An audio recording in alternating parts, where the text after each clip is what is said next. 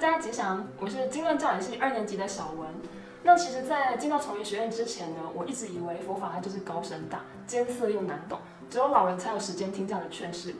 但是自己一头栽进了这个经论的世界里面，才发现哇，佛法的不可思议。那今天的分享会分为三个重点来跟大家分享。首先跟大家分享的第一段呢，是论文写作探寻真理。那其实，在订立论文题目的时候呢，就很像是大海捞针，你必须要为自己拟定一个题目和方向。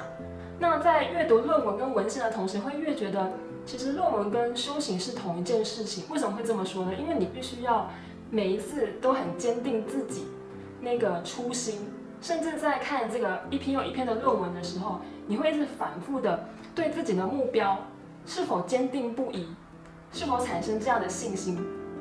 而且我时常觉得，就是在经论教育系同学或者是学长们的身上。看到他们其实都很像是一个探寻者，带着我们看到不同的心知和不同的角度，透过文字的力量找到佛法的真理，或者是找到你心目中想要解决的那个问题。这也是我觉得很棒、很棒的一个观点。尤其是当有经典可以佐证你的想法的时候，那样的喜悦和法喜是很难用言语来形容的，促使你。不断的往前探寻这个佛法的真理。第二个部分是思维法义，直指人心。如果说论文它是一种促使我们思考的一种训练方式，那举凡在日常生活中的起心动念和思维的过程，其实才是我们身为一个修道人应该要注意的。因为在面对佛法的争议的时候，你必须要通过这一次又一次的确认它的目标，然后。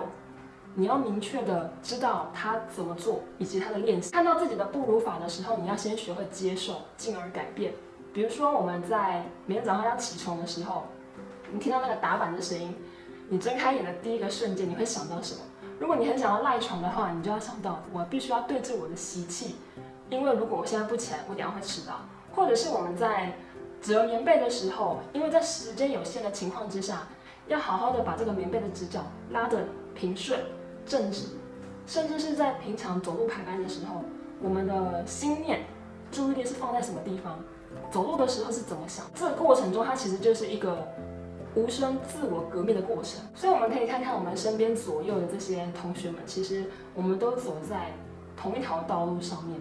因为无论你用什么样的方法学习，或者是改变。都同样依循着佛法的路径前进，并且提升自己的生命。第三段是出坡作物，学以致用。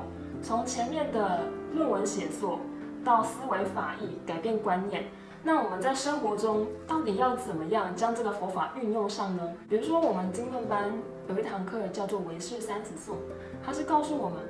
透过我们的心念所看到的世界，都是我们自己所变现的。在这堂课，我们会知道心念的重要，也因此我们在出坡作物、透过打扫的时候，这个扫这个动作，它不只是我们表面上所看到的，它是由外在的扫这个动作，进而看到自己内心的改变、转变的过程，它可以净化我们的心。佛陀在经典里面一再提到慈悲这个词。